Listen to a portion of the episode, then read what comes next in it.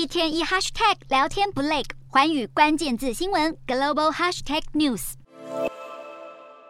通膨来袭，能源匮乏，大环境实在太糟。南韩政府新公布的二零二三年预算案跟着缩水，而且是十三年来头一遭。共体时间，南韩政府不光喊喊，还要公部门做好榜样。所以明年度部长、副部长级官员得扣减十趴薪水，四级以上公务员则冻结调薪。预算吃紧的情况下，财政支出也有所调整。除了振兴经济、关怀低收入户，预算案还会特别拨出十多兆韩元扶植半导体、能源安保系统等重点产业。尖端项目，比如半导体、生技、蓄电池、机器人和航空等等，总计将投入五兆两千多亿韩元。其中，为了培培育半导体人才，会设立专门学校，加强官民合作。能源安保部分则将投入四兆以上韩元，扩大建构生态系，投资相关基础建设，以及开发新的核电技术。支出集中在战略领域，看得出来，南韩即便勒紧裤带，攸关国家发展该花的钱，一毛也没少。